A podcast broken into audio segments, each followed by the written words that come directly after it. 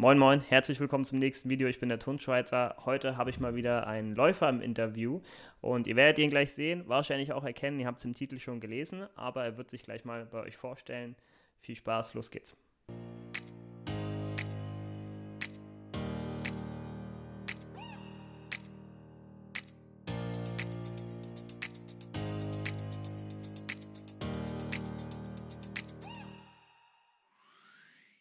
Philipp, hi, da bist du. Ähm, ich habe dich schon, naja, angeteasert, aber wer dich noch nicht kennt, ich glaube, das werden nicht viele sein. Stell dich mal kurz vor.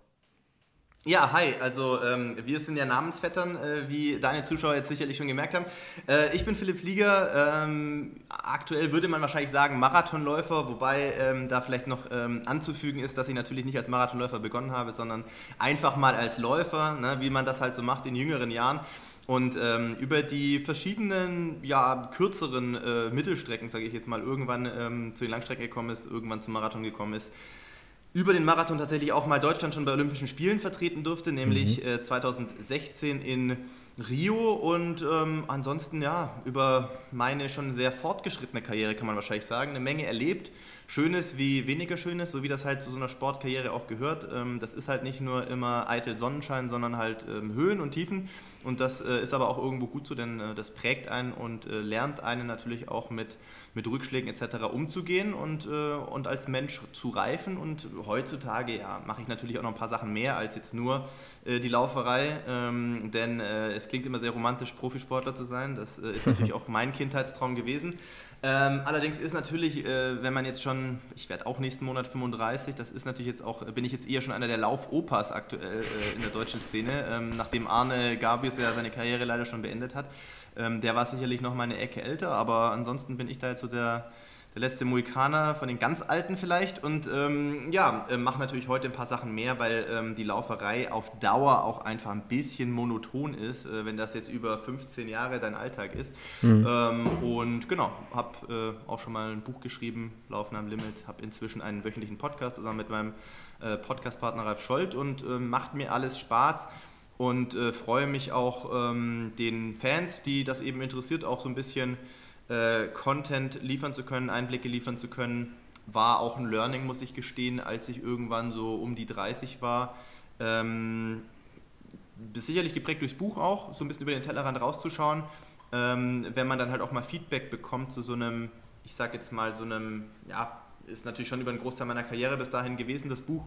Ja. Ähm, Feedback bekommt, was das vielleicht für manche Leute auch für einen positiven Impact hat, dann darüber nachzudenken, dass man aus der Zeit, die einem halt noch bleibt, im aktiven Sport, im Leistungssport, ähm, einfach da die letzten Jahre auch ein bisschen transparenter noch nutzen zu wollen und den Leuten einfach mehr zu zeigen. Und zwar nicht nur das, was immer geil läuft, weil das ist das, was man auf Instagram mhm. üblicherweise sieht, sondern auch ähm, halt die Leute ein bisschen näher daran teilhaben zu lassen, dass halt auch nicht immer alles cool läuft. Danke dafür erstmal. Da hast du mir gleich mal ein paar Bälle rübergespielt. Ich fange jetzt mal mit einem an von vorne. Ähm, mhm. Ich hatte mal ein Interview mit Steffen Ulitschka und da haben wir auch, da waren wir sogar laufend unterwegs. Äh, das war mhm. 4,30er Schnitt. Er hat nicht geschwitzt. Ähm, ähm, und es war gerade noch okay für ihn, sonst hätte es halt irgendwie, wäre es langweilig gewesen. Ähm, wir haben aber ganz kurz, wir sind angehalten und haben über Olympia gequatscht. Er war ja, glaube mhm. ich, ich weiß nicht, ob das in London, in London. war dabei. Genau. Ja. Ja. Ähm, und er hat halt schon, er kriegt jetzt schon Gänsehaut wieder. Olympia, was ist das für ein Gefühl? Also kann man das, kannst du das beschreiben? Ist das was ganz anderes als der Bockwurstlauf in was weiß ich wo? Also, na klar, ist was anderes, aber ein anderes Feeling. Ähm, Olympia, wie ist es so krass?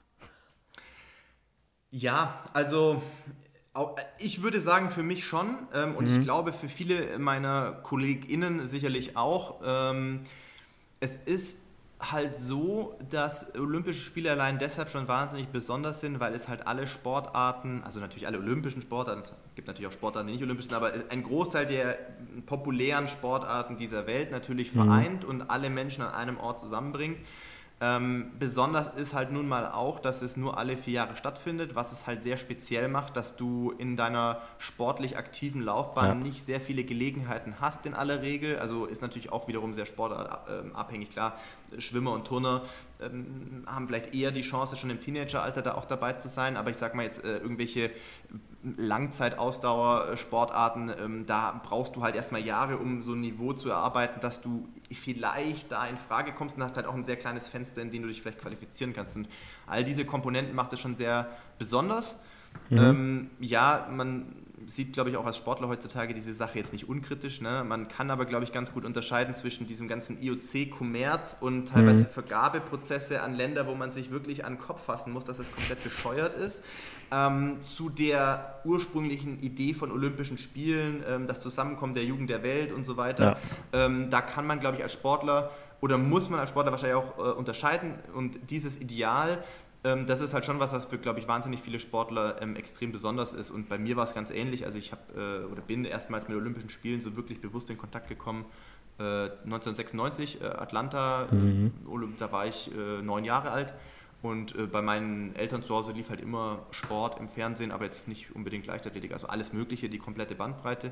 Ja. Und das hat mich halt damals schon gecatcht, muss ich sagen. Ich war damals so in so Kinderleichtathletik mäßig schon im Verein, aber natürlich jetzt nicht so spezifisch auf Laufen. Und ähm, damals äh, Heilige Prisselassie gegen Paul Tergert, das hat mich schon einfach abgeholt, muss ich sagen. Das hat mich schon mhm. ge gefesselt und da habe ich äh, offensichtlich äh, schon beschlossen, so haben es zumindest meine Eltern bis heute überliefert, dass ich gesagt habe, ja, Olympische Spiele irgendwann mal und dann haben die gesagt, alles klar, machst du mal, wenn du groß bist. Das war natürlich total unrealistisch.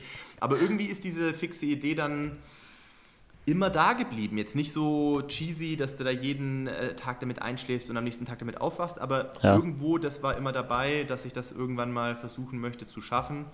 Und ähm, das ist dann halt auch, jetzt in meinem Falle, mit 20 Jahren Arbeit verbunden gewesen. Also ich war 2016 dabei, das ist exakt 20 Jahre später. Mhm. Ähm, und da war eine Menge Verzicht, ähm, Opferbereitschaft, wie das halt dazugehört. Ich will das jetzt gar nicht so äh, märtyrermäßig sagen. Man hat das ja. ja bewusst und selber so entschieden, aber es ist einfach die, ähm, die, die, die gesamte äh, Seite oder beide Seiten der Medaille ist halt, dass man auch sehr viel in dieser, in dieser Zeit auch verzichtet hat, mit sehr vielen ähm, Rückschlägen auch umgegangen ist und, ähm, und deshalb, wenn das dann, wenn man nach 20 Jahren dann in dieser glücklichen Situation ist, dass man einer dieser wenigen ist, der dann aus welchen Gründen auch immer, hätten auch viele andere wahrscheinlich verdient gehabt, mhm. ähm, aber halt derjenige ist, der zur richtigen Zeit dann vielleicht auch mal das richtige Rennen gemacht hat. Ähm, und da dann dabei ist, dann äh, empfindet man natürlich wahnsinnige äh, Dankbarkeit auch und, und, ähm, und auch irgendwo Zufriedenheit, so ein großes Lifetime-To-Do ja. abhaken zu können. Und das äh, Tattoo auf dem Rücken, die Olympischen Ringe, war das erste Tattoo, oder? Ja, ja. tatsächlich, ich bin überhaupt kein Tattoo, äh, äh bislang noch kein Tattoo-Nerd, äh, würde ich jetzt sagen. Also ich bin mhm. jetzt nicht der Sache grundsätzlich abgeneigt, aber ich hätte jetzt wenig mh, hm, Anlass gehabt, irgendwie äh, mir sonst irgendwas stechen zu lassen. Und so der Deal mit meinem 16-jährigen Ich damals war halt so, okay, also wenn du das mal schaffen solltest, was ja super unrealistisch war, dann ist das, glaube ich, ein guter Grund, sich das ähm, als Erinnerung auch unter die Haut ähm, äh, stecken ja. zu lassen. Und ähm, dann muss man natürlich auch Nägel mit Köpfen machen, wenn es ja, so gekommen eben. ist. Und jetzt, ähm, viele würden wahrscheinlich vermuten, ich habe das jetzt in einem anderen äh, Podcast gehört, welcher dein wichtigster Marathon war. Die würden wahrscheinlich vermuten Rio, aber du sagtest, ähm, es war ja Berlin 15, also die Quali für Rio. Ja. Wie, also das, das Rennen war wahrscheinlich auch darauf fokussiert, diese Zielzeit zu erreichen, mit dann das Ticket zu lösen, oder? Genau. So? Ja. Ja, es war so, aber ich war eigentlich nicht der Protagonist damals aus deutscher Sicht in dem Rennen, sondern eigentlich Julian Flügel, muss man sagen, der, hm. der zur damaligen Zeit auch der wesentlich arriviertere Marathonläufer ähm, ähm, schon war, also einfach viel erfahrener. Und ich war damals in einer relativ ähm, ja, verzweifelten Situation eigentlich und deswegen war es, glaube ich, am Ende des Tages so besonders, weil ich bin mit, ähm, was war das, mit 20, 2013, also 2012 habe ich Olympische Spiele verpasst, hatte das Jahr davor das erste Mal ganz große Verletzungsprobleme. Klar, dass man mal eine Stressfraktur hat, mal irgendwelche Achillessehnenprobleme, das gehört irgendwo immer dazu. Mhm. Aber damals hatte ich das äh, Pech, innerhalb kurzer Zeit drei OPs zu haben, die teilweise miteinander verbunden waren oder ja, sich gegenseitig bedingt haben. Und da stand halt 2011 eigentlich schon mit, äh, was war ich da, ja, gerade mal 23, 24 Jahre alt, äh, schon das Karriereende eigentlich im Raum. Und es gab auch Ärzte, die gesagt haben, ähm, das wird nichts mehr werden, so, also wie das jetzt aussieht. Mhm. Und, ähm, und damals ist dann schon so ein bisschen eine kleine Welt zusammengebrochen, einfach deshalb, weil man mit 23 noch denkt, man hat so wahnsinnig viel Zeit, diese ja. Kindheitsträume zu erfüllen. Und wenn einem das so ins Gesicht gesagt wird und es halt auch zu der Zeit wirklich schlecht aussah, dann hat mir Krass. das damals schon ziemlich den Boden unter den Füßen weggezogen. Ähm, und habe daraufhin beschlossen, Profi zu werden, nachdem ich meinen Bachelor abgeschlossen habe. Mhm. Und jetzt muss man aber auch wissen, nur weil du Profi bist, das heißt ja nicht, dass wir sofort äh, finanziell überhaupt keine Sorgen mehr haben. Ganz im Gegenteil, es war am Anfang finanziell sehr enger Rahmen, überhaupt über die Runden zu kommen. Ähm, man hatte dann zwar mehr Zeit zu trainieren, aber mehr Zeit zu trainieren bedeutet nicht automatisch, du trainierst doppelt so viel und bist auf einmal gleich doppelt so schnell, sondern man stellt halt fest, der Körper ist trotzdem ein sehr ähm, filigranes Konstrukt und nur weil du mehr trainieren kannst, heißt das nicht, dass sofort mehr Output kommt. Mhm. Und nach zwei Jahren mehr oder weniger, also guten Leistungen, aber Stagnation, wenn man es auf den Bahnstrecken mal ähm, so runterbricht, 5000, 10.000, ging es nicht wahnsinnig viel weiter. Und es haben halt damals doch zu den damaligen Normen so 10 Sekunden über 5000 gefehlt, das ist schon viel. Also 10 Sekunden. Ich weiß, das klingt für viele, die jetzt das wahrscheinlich angucken, denken sich, ja, ja. das kann kein Hexenwerk sein. Aber ob du 13,30 rennst oder 13,20 und für 13,20 brauchst du wahrscheinlich eigentlich ein Potenzial von 13,15, damit du auch das ja. in einem Rennen umsetzen kannst. Das ist schon eine Menge. Und da war ja. mir klar, das reicht von meinem Talent nicht. Ich war nie das größte Talent, ich war immer eher der Arbeitertyp. Ähm, und da stand ich eigentlich schon vor der Entscheidung, das ganze Projekt Olympische Spiele dann schon zu beerdigen oder halt komplett was Neues zu probieren. Und habe mich dann ja, war jetzt nicht lieber auf den ersten Blick für einen Marathon entschieden, weil es gab ja dann auch nicht mehr viele Alternativen, ja. äh, außer die ganz lange Strecke. Das waren eigentlich immer die Leute, die ich extrem belächelt habe, muss ich sagen, mit 18, wo man immer gedacht hat, natürlich auch in einem vielleicht Überschwang äh, jugendlichen Übermuts, ja. wo du gedacht hast, ja, 5000, das ist der richtig geile Shit auf der Bahn, das geht zur Sache, das ist schnell, so 240 auf den Kilometer, da kannst du noch richtig spurten und so. Das ist, das ist halt der coole Stuff und Marathon, wer macht das denn? Das machen irgendwelche Leute, die einfach zu schlecht sind für die Bahn und Ironie Ja, den Spruch habe ich auch schon mal gehört, ja. Genau, Ironie des Schicksals wäre halt genau ich, dann einer von denjenigen später gewesen, der, der halt einfach auf der Bahn eigentlich dann ähm, nicht mehr talentiert genug war. Mhm. Und ähm, für einen Marathon am Anfang auch einfach zu unerfahren und zu unbedarft. Also auch überheblich rangegangen, muss man rückblickend sagen. Wenn du halt denkst, okay, früher trainierst du irgendwie für ein Wettkampftempo von 2,40 auf den Kilometer und dann überlegst du halt, naja, was ist 2,14 oder 2,12? 2,12 ist 3,08 äh, pro Kilometer, dann denkt man sich halt auch, ja. das kann ja wohl kein Hexenwerk sein. Muss da ein paar Mal öfter laufen, aber wo soll denn da die Schwierigkeit sein? Und diese ganzen Aspekte wie optimale Verpflegungsstrategie, wie viel Flüssigkeit verliere ich pro Stunde, wie viel Kohlenhydrate kann ich pro Stunde zuführen, und so weiter, habe ich mich nie mit befassen müssen als Bahnläufer und ja. bin dementsprechend überheblich in meinen ersten Marathon in Frankfurt 2014 gegangen. Voll auf die Fresse geflogen, im wahrsten Sinne des Wortes. Julian ein gutes Rennen gemacht und, ähm, und ich bei 35 ähm, kollabiert dehydriert, weil ich nichts getrunken habe, bis Halbmarathon 25, glaube ich. Mann, Philipp. Äh, ich dachte auch, ich trinke, wenn ich Durst habe, aber ähm, ja. hatte ich ja erst nicht. Und dann dachte ich mir auch noch bei Halbmarathon, 1,07 durch, dachte ich, hey, krass, wenn es schlimmer nicht wird, fühlt sich an wie ein flotter Dauerlauf. Mal so. zwei, ciao. genau.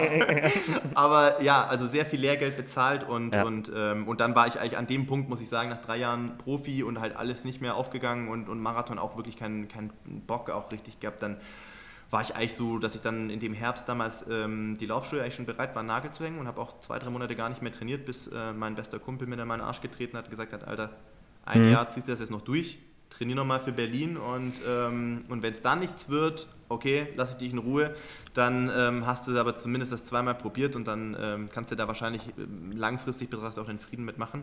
Und ja. deshalb, ja, kam mit Berlin dann aber irgendwie alles anders. Also ähm, ich weiß, dass ich in der Nacht vorher, glaube ich, vielleicht zwei Stunden geschlafen habe, weil ich so ultra nervös war, weil ich mit der Einstellung reingegangen bin, ohne Scheiß. Ähm, das wird das letzte Rennen meines Lebens vermutlich, als mhm. Leistungssportler zumindest und äh, war halt auch ein Häufchen Elend nervlich vorm Start tatsächlich. Ich weiß noch, dass Ralf Scholz, mit dem ich zwar heute einen Podcast mache, aber ja damals, äh, wir kannten uns ja nur aus der Sportler-Journalistenrolle, das auch so in der TV-Übertragung gesagt hat. Ich dachte, also der, der Philipp Flieger, der sah aus, als ob er, keine Ahnung, aus wie eine Leiche am Start. Und dann ist was passiert, was halt manchmal im Sport passiert, aber halt auch selten ist und du auch nicht erzwingen kannst. Ich, hab, ich bin losgelaufen, also der Startschuss fällt, klar, bis dahin übelste Nervosität, hoch 1000 Ähm, der Startschuss fällt und nach zwei Kilometern hatte ich übelst gute Beine. Und mhm. habe irgendwie gewusst schon so, natürlich weißt du, okay, Marathon wird übelst hart, zumal es ja dann mein erster gefinischter Marathon war. Aber ähm, ich habe irgendwie gewusst, das ist heute dein Tag. Also wenn es heute nichts wird, dann wird es wahrscheinlich nie mehr was. Beine mhm. übelst gut, es ist gerollt, du warst relativ schnell tatsächlich im Rennen in so einem Flow-Zustand, wo dir gefühlt alles total leicht fällt.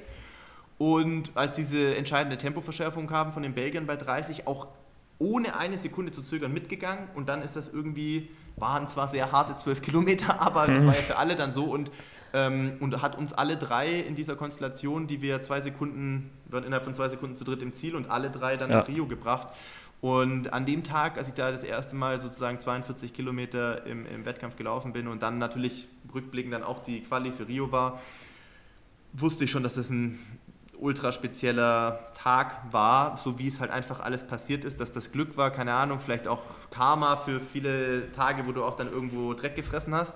Ja. Ähm, und, und das ist mir bis heute einfach ähm, wahnsinnig bewusst, dass das ein, ein vielleicht der speziellste Renntag in meinem Leben war, der dann auch natürlich viel verändert hat. Ja, also das ist auch, wenn du das so erzählst, ich versuche das mal jetzt umzumünzen auf mein Hobbyläuferleben. Aber ja. jetzt im Moment, ich bin verletzt. Jetzt habe ich gerade 13 Wochen, eigentlich war ich nicht wirklich laufen, jetzt fange ich gerade an mit zwei, drei Kilometern. Ja. Das ist echt, das ist scheiße. Aber ich habe es halt schnell, das ist eine Verletzung. Ich weiß auch, woher es kommt, ich bin selber schuld. Ich habe das dann relativ schnell akzeptiert, weil was bringt es, wenn ich hier so rumrenne? mhm. schlechte Laune habe, monatelang, es, das ja. funktioniert nicht. Aber weil ich weiß ganz genau, ich hatte in der Vergangenheit auch geile Momente und davon zerrt man mega. Und das Ultra ist halt, lange. Das ist, ich weiß, das wird wiederkommen. Ob es in zwei Wochen ist, in zwei Monaten, ist mir egal. Und ob es dann ja. schneit, regnet oder so. Und ich glaube oder ich vermute, dass viele das ist für viele, glaube ich, schwierig zu akzeptieren. Ich kriege jetzt auch mal, ey, krass, du läufst jetzt schon zehn Wochen nicht. Oh, oh ähm, wie machst du das? Dann sage ich, ey, das kommt alles wieder, das wird wieder ja. geil werden. Und es ist auch ganz egal, wie schnell oder langsam man ist oder sowas. Ich glaube, das ist für jeden Feeling dann laufen und das, ja, dass man einfach solche Momente dann, die positiven Momente dankbar ist, davon zehrt und dann, es kommt alles wieder. Ja. Total. Ich glaube auch, dass viele Menschen, und da würde ich mich auch dazu zählen, ähm, also ich will das jetzt nicht kleinreden, wenn du in so einer Situation bist, in der du gerade steckst, dann ist das natürlich total scheiße, keine Frage. Ja. Dann ist das natürlich einfach belastend und, und zieht einen auch runter. Aber ich denke, dass viele Menschen, wenn sowas dann mal überwunden ist, verblassen diese negativen Erinnerungen wesentlich mehr als die positiven. Das Positive ja. bleibt oft sehr viel präsenter, wie du gesagt hast, man kann sehr lange davon zehren, ja. während diese negativen Sachen, egal wie lange das dauert, natürlich währenddessen, man zweifelt oft, kommt man wieder und keine Ahnung und wie lange dauert das alles noch, aber mhm. wenn es mal hinter einem liegt, verblasst das total. Ich finde, es ja. bleiben im Sport, bei mir zumindest, echt eigentlich nur die schönen Erinnerungen, ähm, wenn man jetzt zurückdenkt. Ja. Ja, jetzt sind wir mal bei den negativen Erinnerungen. Da habe ich ja auch dich, eine Menge. Da habe ich bei dir, ähm, mir fallen nur ein, zwei Sachen ein. Einmal war es in Berlin, da kam ja. ein junger Mann zu dir und hat dir dann geholfen. Da bist du dann gedroppt quasi bei, ja. ich weiß nicht mehr, wo es war. Und 39,5. Genau. Und, ja, und dann halt so in das Auto einsteigen und weg. Das hat man dann noch irgendwie gesehen in der Übertragung. Und dann das andere war das dieses Jahr in Hamburg, oder? Bei, ja. Genau, und da, da ich habe das geschaut und dann, dann sitze ich selber zu Hause und denke mir, Alter, krass, was muss jetzt gerade passieren in seinem Kopf? Was ist jetzt gerade, also kann, wa, was geht da ab? Also ist es, ist es Groll, ist es, ist es Hass, ist vielleicht ein krasses Wort, aber Verärgerung, Traurigkeit oder wie, also kann man das irgendwie übersetzen für normale Menschen?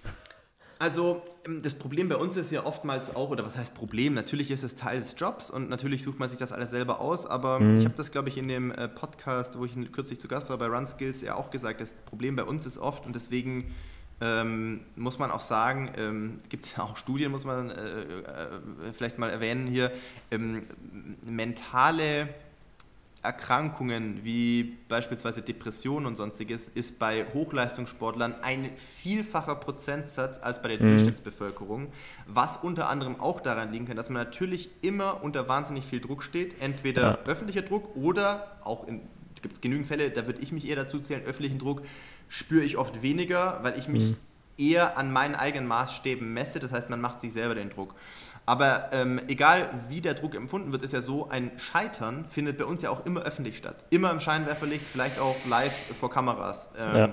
Und das ist ja schon was, was manchmal was mit einem macht. Oder ich könnte verstehen, wenn das Leute wirklich äh, krass auch dann zurückwirft. Und ich bin da ja auch nicht jemand, der da das einfach nur weglächelt, sondern das belastet einen und man muss das auch verarbeiten. Mhm. Ich würde sagen, dass ich früher in jüngeren Jahren durchaus auch sowas hatte wie Selbsthass dann in Anführungszeichen, auch wenn das mhm. Wort hart ist, aber wo du halt denkst, ey krass, was musst du noch trainieren, um erfolgreich zu sein? Du bist schon am Limit sozusagen. Ja. Also wo man dann auch wirklich hinterfragt, kann ich mir noch mehr wehtun im Training, um noch erfolgreicher zu sein, was vielleicht auch eine falsche Denke ist. Weil oftmals ist es gar nicht so, dass der Körper noch mehr Belastung braucht, sondern äh, manchmal ist es tatsächlich mehr Luft, wo du als ja. Leistungssportler aber auch selten, also du bist ja immer sehr unnachgiebig. Man gibt ja gerne dem Körper nach, sondern es ist meistens so, du denkst, du musst immer noch krasser trainieren, um Erfolge zu erzielen. Und ähm, Berlin kann ich relativ schnell erklären, wie das damals 2017 war. Berlin bin ich ähm, mehr oder weniger in Trance damals in dieses Auto gestiegen und habe eigentlich gar nicht genau verstanden, was mit mir gerade passiert ist, weil ich dann noch sowas von neben der Spur war und bin ja da auch auf diesen letzten, was waren das, vielleicht zweieinhalb Kilometer zwischen 37 und 39,5 ja schon zweimal am Boden gewesen oder in diesem Gitter gehangen und mich dann nochmal aufgerappelt, wieder losgelaufen und da, da war ja. ja schon gar nichts mehr, das war ja gar nicht mehr rational, sondern das war ja, ja. irgendwo so ein Reflex-Ding, wo du halt als Sportler immer hast, aufstehen, weitermachen, aufstehen, weitermachen, aber das hat ja gar keinen Sinn mehr gehabt. Ähm, bis halt wirklich bei kurz vor 40 ich glaube ich umgekippt wäre, wenn mich äh, Clemens, so heißt der gute Mann, ich habe ihn ja dann noch äh, tatsächlich ausfindig oder machen können ja. und mich mit ihm treffen können, ähm, bevor der mich dann da quasi so äh, ja, gestützt hat und, und gemeint hat, ich glaube, wäre besser aufzuhören so. Ja. Ähm, und ähm, und in Hamburg war es anders dieses Jahr. Ich habe das Ganze früher mit Schmerzen trainiert. Empfehlung für zu Hause würde ich nicht machen. Ähm, das äh, macht man aber als Leistungssportler leider dummerweise manchmal. Mhm. Ähm, habe eine Verletzung aus Kenia mitgeschleppt. Ich bin da im Februar sehr unglücklich umgeknickt, also gar nicht so eine klassische Überlastungserscheinung, sondern im, im Training über so einen Stein ge, ge, ge, ja, umgeknickt und habe mir da ziemlich viel kaputt gemacht im Sprunggelenk und hatte halt dann eigentlich die schwierige Entscheidung zu treffen, entweder ich beende gefühlt Ende Februar meine Frühjahrssaison und damit auch die letzte Chance, sich für Heimeuropameisterschaften in München zu qualifizieren, oder ich beiße auf die Zähne und versuche irgendwie eine Marathonvorbereitung mit dem kaputten Sprunggelenk äh, durchzuziehen kann das jetzt abkürzen, es ist keine gute Idee. Also ähm, mhm. das äh, gleicht der Körper dann halt ähm, aus, ist ja klar, wenn du vielleicht auch nur 90, 95 Prozent belastbar bist mit diesem Sprunggelenk, dann kombinieren das bei oder äh, fangen das halt andere Strukturen ab, wenn du 200 Kilometer die Woche rennst. Bei ja. mir war dann der limitierende Faktor weniger das Sprunggelenk am Ende. Das war jetzt auch nicht toll, aber ähm, die Probleme, die ich immer noch latent habe, ist eher dann äh, untere Rücken und ISG links, beziehungsweise ähm, der Ischiasnerv im linken, in der linken Oberschenkelrückseite, weil halt das linke ja. Bein drei Monate lang mehr und asymmetrisch belastet war wie das rechte. Und, ähm, und für einen Halbmarathon hat überraschenderweise noch sehr hm. gut funktioniert. Also in Berlin bin ich noch 15 Sekunden an meine Bestzeit dran gelaufen, also 1.03.05 habe ich nicht kommen sehen. Ich hatte eigentlich damit gerechnet, dass das scheiße wird und dann hätte ich wahrscheinlich auch die Reißleine gezogen vor Hamburg. Aber nachdem das dann so gut ja. war, dachte ich mir, komm, wir versuchen es mal. Und dann in Hamburg war es sehr schnell scheiße. Also in mhm. Hamburg hatte ich schon bei Kilometer 18 das erste Mal richtig so krampfartige Schmerzen im linken Oberschenkel. Und dann wollte ich eigentlich bei Halbmarathon oder bei 20 aufhören äh, weil ich einfach wusste, das macht keinen Sinn, du machst einfach nur mehr kaputt. Dann ging es da irgendwie noch, dann bin ich noch bis 25 gelaufen ähm, und wollte bei 25 stehen bleiben. Und dann habe ich aber gesehen, dass meinem Teamkollegen, ähm, dem Johannes Motschmann, leider auch nicht gut ging, ähm, der in Berlin einen überragenden Halbmarathon gelaufen mhm. ist mit 61,30 oder sowas. Also ich war mir echt sicher, der wird hier eine 2,10 easy easy joggen sozusagen und dann auch äh, dementsprechend, ich glaube, er wollte eigentlich lieber zur WM nach Eugene, wird er das packen. Ja. Ähm, und da hatte ich mich dann halt gesagt, komm, ich versuche ihn nochmal fünf Kilometer an der Gruppe wieder ranzulaufen sozusagen. Das hat dann für ihn leider nicht geklappt und ähm, ich bin dann bei 30 äh, aus dem Rennen gegangen und ja, das jetzt mit 34, ähm, ich werde jetzt nicht jünger, also ich sage mal so Langzeitausdauersportarten, nehmen wir es mal Jan Frodeno, der ist 40, nehmen wir, nehmen wir Elliot, um mal prominente mhm. Beispiele hier aufzureihen, der ist auch, glaube ich, 40 oder 39, äh, Bekele ist um die 40, also theoretisch von, von, ähm, vom Alter her würde ich jetzt mal sagen, ähm, hat sich das schon verändert in den letzten Jahren, dass man das länger ja. machen kann, aber der limitierende Faktor ist natürlich der Bewegungsapparat und in Hamburg habe ich mich schon länger damit auseinandergesetzt, ob es das jetzt irgendwann vielleicht war, weil klar, die Ursache war jetzt was, was jetzt nicht primär mit irgendeiner Schwäche im Körper zu tun hat, das war das Umknicken, aber man merkt natürlich schon, dass der Körper nicht mehr so imstande ist, sowas zu kompensieren wie vielleicht in jüngeren Jahren. Mhm. Und ähm, man wird demütiger, wenn man länger vorausschaut, weil man natürlich sagt, okay, Laufen ist ja eigentlich das Geile am Laufen ist ja, dass es ein Sport ist, den du auch nach einer leistungssportlichen Zeit total noch genießen kannst. Dann musst ja. du keine 200 Kilometer mehr rennen, aber du kannst dann sagen, ich möchte vielleicht andere Dinge machen, für die ich früher nie Zeit hatte, vielleicht mal mehr Bergläufe, Trailläufe, wo diese Uhr gar nicht mehr so wichtig ist, ja. sondern das mehr genießt, das äh, im Hier und Jetzt sein, die Natur und so weiter. Ähm, aber dafür musst du natürlich noch mit einem intakten Körper aufhören. Und ich glaube, das ist für Leistungssportler, die das ihr ganzes Leben machen, extrem schwierig, mhm. dieses Loslassen zu einem Zeitpunkt, wo dein Körper noch nicht verschlissen ist, weil man ja insgeheim immer damit groß geworden ist, ja. zu denken, es geht noch schneller. Wenn ich noch mehr oder wie auch immer mein Training verändere, ich kann noch mehr aus mir rausholen. Und davon irgendwann Abstand zu nehmen und zu sagen, der, das Kapitel Laufen Leistungssport war es jetzt und ich will mir aber bewahren, dass ich auch bis in, weiß ich nicht, 10, 20, 30 Jahren hoffentlich noch äh, Laufen ja. genießen kann, ist, glaube ich, sehr schwer. Also da ist auch, jetzt wo fange ich jetzt an, ähm, bei dem mentalen Druck, Depression, Stress oder Medien, ich glaube halt auch, oder denke ich mir halt manchmal, eigentlich ist man so gesegnet als Hobbyläufer, man schwimmt so mit, macht sein Ding, dann war es halt kacke oder nicht juckt Aber es interessiert dann, keinen außer dich selber vielleicht, genau. Genau, es juckt dann keinen. Natürlich ist es blöd und alles. Ja, ähm, ja, oder dann, aber es ist nicht diese Öffentlichkeit, wo man dann reingezerrt wird. Ja. Ähm, ob das, ja, das machen Medien halt, ja klar, die berichten darüber, aber damit umzugehen ist, glaube ich, extrem schwer. Und dann auch noch, also das eine ist halt damit umzugehen, was da geschrieben wird, wie auch immer, positiv wie negativ, ähm, aber dann halt auch mit dem eigenen, ja, sich umzugehen ich habe das nicht geschafft oder was auch immer, ähm, ja, ich glaube, das ist extrem schwer. Also das ist auch extrem schwer nachzuvollziehen, weil wenige haben ja das Privileg oder, oder diese Bürde. ich weiß ja. nicht, ob man das so sagen kann. Da denke ich halt auch manchmal, gut, dass ich das nicht muss. Also ja. ähm, diese Leistung bringen, äh, mir selbst gegenüber oder äh, ob das Sponsoren sind oder wem auch immer. Also da ist man ja. schon, ja, beide Seiten sind sehr privilegiert, glaube ich, irgendwie in sich selbst, ja. Ähm, dann hatte ich jetzt noch eine Sache, muss ich gerade überlegen, ein paar Sachen noch aufgeschrieben. Genau, was wäre, wenn du dir jetzt was wegreißt und laufen würde nicht mehr gehen? Ähm, mhm. Gibt es für dich eine andere Sportart, die jetzt schon vielleicht reizvoll wäre? Oder würde, also du würdest ja nicht, nicht aufhören, also du wirst ja nicht mit Sport aufhören, das kann ich mir nicht vorstellen. Also gibt es ja, eine andere also, Sportart? Gute Frage. Also ich glaube, alles, was ähm, so im Radfahrbereich ist, kann ich mir gut vorstellen. Egal ob mhm. Rennrad oder wahrscheinlich gar nicht mal unbedingt Rennrad, eher so Gravelbike. Ich glaube, du bist noch ein bisschen flexibler, auch mal Offroad ja. oder so zu fahren. Das fände ich ganz cool. Fände ich ähm, hier in Bayern natürlich super. Ich wohne in Regensburg, da ist natürlich... Ähm, du, du bist relativ schnell draußen, du musst jetzt nicht ewig aus der Stadt rausfahren und hast natürlich eigentlich ähm, in Richtung Bayerischer Wald bei uns direkt oder ähm, auch Richtung ja. Niederbayern endlose äh, Möglichkeiten, Rad zu fahren, ohne dass das jetzt sehr stark befahrene Straßen sind. Das ist schon äh, schön, weil ich glaube, dass man beim Radfahren ähm, einfach mal diese üblichen, diesen üblichen Laufradius ähm, wesentlich erweitern kann. Man sieht einfach mehr. Ja. Das kann ich mir, glaube ich, sehr gut vorstellen. Ansonsten fände ich tatsächlich auch, klingt jetzt ungewöhnlich für einen Läufer, aber ich finde auch tatsächlich so Kraftsportsachen interessant. Ähm, nicht, weil das jetzt schon groß in unserem Trainingsplan äh, beinhaltet ist. Klar, wir machen schon zweimal die Woche ähm, eine Art von Zirkeltraining. Ähm, jetzt nicht unbedingt, dass wir da die Riesengewichte stemmen, viel so ja. äh, freie Sachen, teilweise mit asymmetrischen ähm, Gewichtsbelastungen. Also du hast eine Langhantelstange, Gewichte nur auf einer Seite, machst Ausfallschritte, bist irgendwie auf einem Bosu-Ball, machst mit Kettlebell-Sachen. Ähm, mhm. Aber natürlich alles jetzt nicht mit wahnsinnig hohen Gewichten. Aber ich finde sowas wie äh, in so eine Richtung von CrossFit finde ich ganz spannend, weil es doch sehr anders ist wie das, was man halt bisher kennt. Ja. Ähm, und weil ich aber auch glaube, dass man da gar nicht so schlecht teilweise ist, ähm, als vielleicht Läufer, der halt nicht so ähm, schwer ist. Klar, wir haben jetzt nicht absolut so viel Kraft wie jetzt Leute, die wahrscheinlich dann 100 Kilo Bankdrücken machen können, aber im ja. Verhältnis, das ist schon spannend.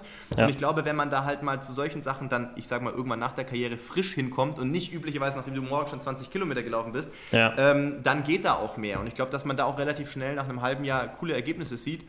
Ähm, also alles, was so in diese Richtung Kraftsport, Crossfit geht, könnte ich mir cool vorstellen. Müsste ich sicherlich mhm. auch noch viel lernen, ähm, wenn es an so turnerische Elemente geht, aber das fände ich cool. Wie gesagt, Radfahren fände ich cool. Und ansonsten bin ich jetzt grundsätzlich eigentlich offen für alles. Vielleicht außer ja. für Schwimmen, auch wenn sich Ralf Scholz gerne wünschen würde, dass ich äh, doch mal irgendwann noch zu, ins Triathlon-Lager wechsle. Aber das wird dann, glaube ich, wirklich am Schwimmen scheitern. Ja. Ähm, ich kann es nicht gut. Klar kann man alles lernen, aber ich mag Schwimmen auch nicht so wahnsinnig. Ich, ich mag im Sommer in einem, in einem hier in der Donau oder in irgendeinem See äh, planschen. Ja? Das mag ich schon, ja. sage ich jetzt mal, aber das will ich jetzt nicht als aktives Schwimmen bezeichnen. Ja. Ähm, so richtig äh, Kacheln zählen und so, boah, das ist nicht so meins, glaube ich. Ja, also da ist ja auch, äh, nee, was ich, ähm, ich habe jetzt auch so ein Cyclocrosser oder so ein Gravelrad rumstehen mhm. und bin damit nur mal zur Arbeit gependelt. Und jetzt auf mhm. einmal bin ich mal 50 Kilometer durch die Pampa gefahren. Ja. Und was ich krass fand, jetzt nach zwölf Jahren Laufen, du steigst halt vom Rad nach 50 Kilometern, was erstmal eine krasse Strecke ist, so für den Anfang. Ja. Ist, du hast einfach nur Hunger, aber du ja. hast keine Schmerzen. Und das ja. ist nach, nach einem 30er mit Endbeschleunigung im Marathontraining in Immer. Woche Nummer 8 von 12, Alter, da bist du erstmal zwei, drei Tage bedient und hast gerade mal, oh, hoffst einfach, du wirst wieder fit, aber du steigst vom Rad, alles rein, Kohlenhydrate, geil. Und du, du denkst schon morgen, wo fahre ich jetzt lang? Also das ist total einfach so. Also ja. zu vertragen irgendwie. Also ist echt geil. Ja. Das hängt dir nicht so nach und der Körper ja. ist nicht so geschunden nach so einer, äh, nach so einer Einheit, glaube ich. Und bin ich voll bei dir. Also ich will. Sport, das soll jetzt gar nicht so negativ klingen. Also Leistungssport ist geil. Ich habe, wie gesagt, total viele schöne und auch krasse Grenzerfahrungen gemacht und es ist, ist auch alles gut so, wie es gelaufen ist. Ich bin nicht so ein Mensch, der viel bereut oder sowas. Ich glaube, alles ist äh, zu irgendeinem Grund passiert, weil es so passieren musste und das prägt dann ja auch als Mensch, aber ähm, klar, wenn du dann irgendwann für dich beschließt, dieses Leistungssportkapitel zu beenden, dann muss Sport noch mehr Fun sein, sage ich jetzt mal. Fun im ja. Sinne Ausgleich, Erlebnis, Natur und nicht mehr so viel Schinderei, wie es jetzt war. Und ähm, ich glaube, dieser Shift, der muss dann für mich persönlich zumindest später schon da sein. Ja. Mhm. Ja, aber da glaube ich auch, wie du sagtest, dann hat man ja eine mega gute Basis. Also jetzt gerade, wenn man so schnell Marathon läuft wie du, da hat man jetzt, wenn ich jetzt an High Rocks denke oder was da alles gibt oder so, das sind ja immer Ausdauerelemente. Geiles Format, finde ich als ja. Beobachter, finde ich das total ja. spannend anzugucken, ja, voll. Ja. Und da sind ja immer Elemente dabei, da kannst du auch mit wenig Körpergewicht dich irgendwo langhangeln, weil du musst ja nicht 80 Kilo langhangeln, sondern eben ja. vielleicht 70 oder, oder weniger oder wie auch immer. Ja. ja also da ist Ausdauer, glaube ich, schon echt ähm, geil. Jetzt habe ich noch so ein paar kleine Fragen zum mhm. Schluss, mhm. würde ich sagen. Mhm. Ähm, jemand hat jetzt Bock auf Laufen. Was würdest du dem empfehlen? Was ist so das, das Basic? Was, was sollte er machen am besten oder sie? Also ich glaube, läuferisch ähm, ist es oft so, dass ich, wenn ich mit Einsteigern mal in Kontakt komme, dann sagen mir immer alle, Laufen ist langweilig, Laufen ist sehr anstrengend und, und, äh, und monoton und, ähm, und deswegen hören sie wieder auf nach drei Wochen oder so. Also ich glaube, grundsätzlich muss man den Leuten ein bisschen an die Hand geben, dass man sagt, okay, also meine Erfahrung, also wenn ich zum Beispiel eine lange Verletzungspause hatte und sagen wir mal, ich bin dann wieder gesund und fange an zu laufen, dann, dann, muss ich den Leuten auch mal direkt diese Illusion nehmen, dass nur weil man ein gewisses Talent in irgendeine Wiege gelegt bekommen hat, man nach sechs Wochen Pause zum Beispiel genau da wieder anfängt, wo man vorher aufgehört hat. Das ja. ist auch bei uns nicht der Fall. Da ja. backt man ganz kleine Brötchen und fängt wirklich bei mehr oder weniger gefühlt null an. Natürlich, wenn man diese Basis hat, geht es dann relativ zackig ja. wieder, dass man da reinkommt. Aber ich würde mal sagen, für jemanden, der komplett neu beim Laufen ist, sollte man schon vier bis sechs Wochen einplanen mhm. regelmäßiges Laufen, ich rede jetzt nicht von jedem Tag, sagen wir von zwei, dreimal die Woche, dass man merkt, dass der Körper diesen Lernprozess hat. Laufen ist jetzt eine normale Fortbewegungsform für mich und ab vier bis sechs Wochen, finde ich, fühlt sich irgendwann anders an. Irgendwann ja. fühlt sich dann wieder so an, dass man so eine Routine hat und dass es auf einmal leichter geht. Und ich glaube, man muss auch wirklich davon abkommen, Laufen einfach immer nur als so monotone Beschäftigungstherapie zu sehen. Wenn du jetzt natürlich sagst, ich laufe jetzt hier äh, meine 40 Minuten, 20 Minuten an Donau hoch und runter, dann mhm. ist das natürlich jetzt Tag für Tag schon irgendwann ein bisschen eintönig. Ja. Aber Laufen kann ja so viel mehr sein. Laufen kann ja, wenn du sagst, du gehst jetzt viermal, das wäre schon viel, aber viermal die Woche laufen, dann kannst du einmal eine Intervalleinheit machen. Das muss jetzt nicht in einem Stadion sein. Ich finde es aber ganz geil, ab und zu in einem Stadion zu sein, weil es auch eine Abwechslung ist, weil man sagen kann, hey, ich mache zum Beispiel 15 mal 400, so eine Klassikereinheit, ja. je nach Belastungsgrad, wo das Level auch ist. Aber das ist ja eine 400-Meter-Runde schnell und dann mache ich irgendwie eine halbe Runde locker oder eine ganze Runde locker und dann mache ich wieder eine Runde schnell, so wie man sich halt fühlt. Die ja. Zeit vergeht super schnell, es ist eine super intensive Cardio-Einheit, dann würde ich sagen, machst du eine, einmal eine, eine Runde in der Woche, vielleicht, wenn man die Möglichkeit hat, so ein bisschen Offroad, bei den einen ist vielleicht mehr so ein bisschen waldiges Berggebiet, bei an der Küste vielleicht mehr so in Dünen oder so, wenn man die Möglichkeit ja. hat, einfach so ein bisschen ja. Seele baumeln lassen, äh, wenn es denn möglich ist einmal die Woche ein bisschen längeren Lauf. Das muss ja nicht 30 Kilometer sein, sondern das kann ja ähm, halt einfach der individuell längste Lauf der Woche sein, bei vielleicht eine Stunde. Mhm. Und dann machst du noch einmal so einen mittleren Lauf vielleicht, ähm, wo du sagst, ich mache 10 Minuten easy und dann 30 Minuten so ein bisschen, ich sag mal TDL, aber ja. ähm, wie auch immer das dann aussieht, halt flotter als das Easy-Tempo. Und dann hast du vier total unterschiedliche Einheiten in der Woche gemacht.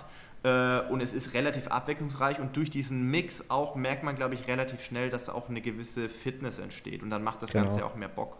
Ja, ja, also das, der Spaß entwickelt sich, glaube ich, erst. Also das ja. habe ich auch oft mit vielen, die rennen los, übelst schnell, äh, rennen dann in irgendeine Verletzung rein, weil sie immer übelst schnell laufen. Ja. Ähm, oder weil sie dann denken, ähm, um schnell zu sein, muss ich immer schnell laufen. Das ist ja auch so mhm. ein Ding, was muss man halt lernen. Manchmal auch schmerzhaft, ist dann halt blöd.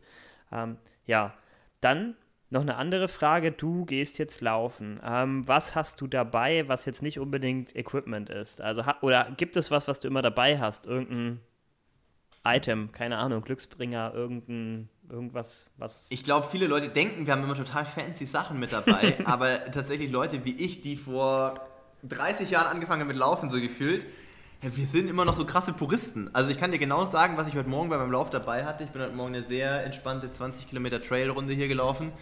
Ähm, ich hatte Splitshorts an, ich hatte ein T-Shirt an. Ich hatte heute Morgen nicht mal Sonnenbrille auf, weil es hier krass bewölkt war in Regensburg. Ja. Die Polaruhr Socken und Schuhe. Das, und okay, ja. mein Haustürschlüssel hatte ich noch einstecken. Das war's, ja. was ich heute zum Laufen dabei hatte. Also, ja, langweilig. da sind wir total, ja, total langweilig unterwegs. Also, ich glaube, da erwarten immer die Leute, dass wir so krasse, fancy Gadgets dabei haben. Ja. Ähm, ich habe in der Regel im Sommer gerne eine Sonnenbrille auf. Das liegt noch in der Zeit, wo, ähm, wo ich noch Kontaktlinsen getragen habe. Inzwischen sind die mhm. Augen zwar gelasert, aber ich mag das immer noch ganz gerne nicht nur wegen der Sonne, auch wegen der ganzen Mücken am Gewässer und ja. sowas. Äh, ich mag das, finde es extrem unangenehm, wenn du immer irgendwelche Viecher aus deinen Augen raus, rauswischen ja. musst. Ähm, ansonsten, das Besonderste vielleicht ist noch das Kenia-Armband hier aus E10. Mhm. Ansonsten ähm, haben wir da echt wenig dabei. Klar, wenn ich jetzt ähm, Long Run mache im Sommer, starte ich in der Regel relativ früh und entweder habe ich dann äh, Sachen am Auto irgendwo deponiert oder ich habe eine Runde, wo ich das abstellen kann, meine Getränke. Ähm, oft habe ich natürlich vielleicht auch einen Kumpel dabei, der auf dem Rad netterweise mitfährt, dann muss ich es nicht selber irgendwo äh, ähm, ja. ablegen. Aber ansonsten haben wir echt wenig Schnickschnack dabei. Ich laufe ultra selten mit dem Handy. Ähm, mhm. Außer ich bin vielleicht gerade Sightseeing-mäßig in irgendeiner Stadt, dann finde ich es ganz geil, ähm, Handy dabei zu haben, vielleicht weil man unterwegs ein paar Schnappschüsse machen kann. Ähm, wird sicherlich mehr werden, glaube ich, wenn die Karriere, Leistungssportkarriere vorbei ist, weil ich glaube, man will dann einfach irgendwie mehr, vielleicht auch mal Sachen mitnehmen, die man halt äh, fotografieren kann, wenn man einen schönen Morgen mal hat oder irgendwie ja. passiert hier auch häufiger, dass man, wenn man um, um 6.30 Uhr schon unterwegs ist, auch mal in Reh irgendwie reinrennt im Wald. Mhm. Aber ähm, ansonsten bin ich da tatsächlich ganz langweilig unterwegs. Ja. Was, was steht dieses Jahr noch an bei dir? Wettkämpfe? Das ist eine sehr gute Frage. Die würde ich gern beantworten, wenn ich es wüsste. Aber okay. ähm, also das Ziel ist sicherlich, ähm, wie es ja für einen Marathonläufer ist, ich würde gerne im Herbst noch einen Marathon laufen.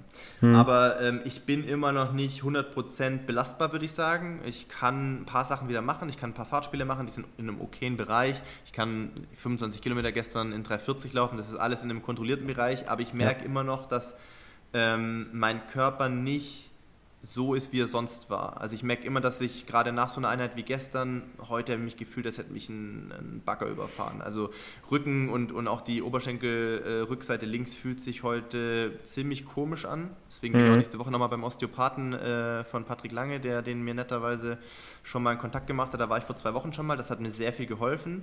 Ja. Es ist aber wieder schlechter geworden. Insofern wir haben jetzt Anfang Juli zwölf Wochen für Berlin laufen und ich bin so ehrlich, äh, dass ich jetzt Berlin nicht für super realistisch dieses Jahr halte bei mir, weil mhm. ich glaube, dafür bin ich nicht in der, in der Verfassung. Ich meine es gar nicht mal fitnessmäßig, sondern äh, körperlich. Und ich glaube, wir müssen erstmal schauen, dass wir körperlich alle äh, Problemfelder aufgeräumt bekommen, bevor wir jetzt äh, dann gedanklich uns schon mit einer konkreten Marathonvorbereitung befassen. Ja. Fitnessmäßig merke ich schon, wie gesagt, ich laufe die letzten Wochen so um die 100, 120 Kilometer, das ist kein Problem. Ja. Ähm, das ist natürlich jetzt gemessen an dem, was ich sonst trainiere, jetzt nicht wahnsinnig viel, aber ich merke trotzdem mit so ein paar strukturellen Einheiten in der Woche, wie gesagt, mal ein bisschen so ein Medium Long Run, mal Fahrtspiele, da merkst du relativ schnell, dass die Form jetzt nicht schlecht ist. Mhm. Und ähm, wenn ich jetzt sagen würde, alles wäre äh, störungsfrei und ich könnte ab morgen 180 Kilometer laufen, dann bin ich in vier Wochen schon wieder in einer ziemlich guten äh, Verfassung. Ja. Aber da ich aktuell nicht das Gefühl habe, dass wir 100 Prozent äh, da sind, wie der Körper sein sollte, halte ich Berlin für unrealistisch und mhm. ähm, deswegen habe ich noch keinen konkreten Marathonplan. Also ich würde natürlich das bleibt ja dann schon fast, äh, kann man Abzähl reinmachen. Wenn du dann mal drei, vier Wochen später schaust, was gibt es da? Klar, es gibt Frankfurt, es gibt, es gibt äh, Amsterdam. Gibt's, so, Valencia ist da auch äh, später, ne? oder? Valencia wäre sogar im Dezember, genau. Valencia ist noch im Dezember. Ja. Ähm, Oktober ist, glaube ich, auch sogar noch. Nee, war London im Frühjahr?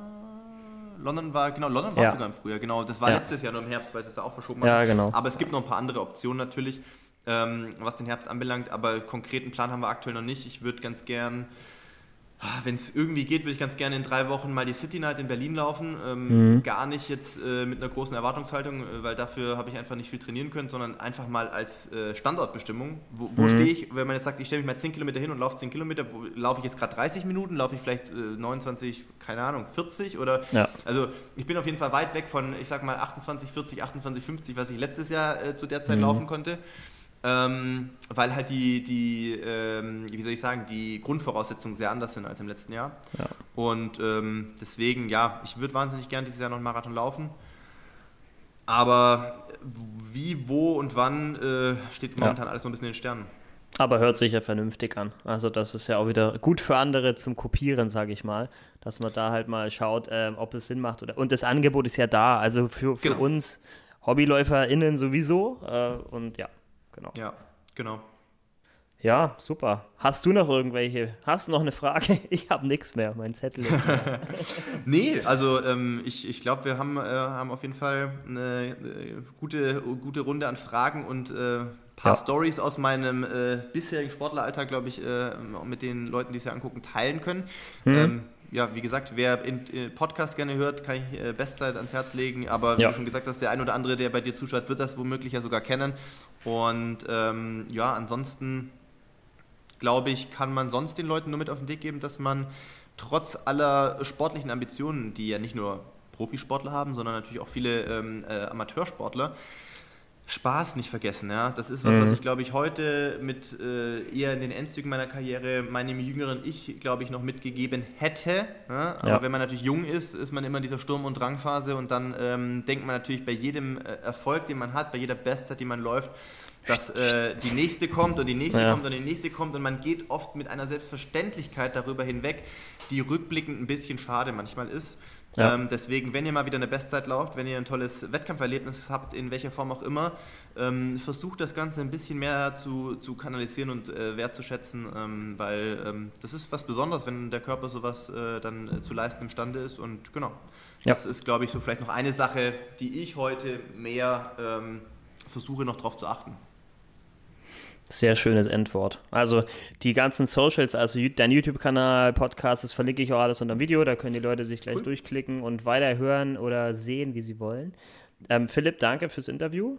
Ich, ich, danke dir für die Einladung. Würde mich freuen, wenn wir uns in Zukunft nochmal, äh, vielleicht sogar in echt mal treffen oder so. Oder uns Sehr einfach nochmal hier virtuell äh, mal gucken, vielleicht im Herbst oder Winter. Dann gibt es wieder tolle neue Sachen, worüber man reden könnte. Super gerne. Hat mir Spaß gemacht. Ja. Danke auch an alle anderen und jetzt erstmal, ja, abonniert den Kanal, das würde mich sehr freuen. Daumen hoch, Auf wenn das Video Fall. euch gefallen hat. Und ähm, von Philipp zu Philipp, vielen Dank, schönen Tag noch. Danke, wünsche ich dir auch. Ciao.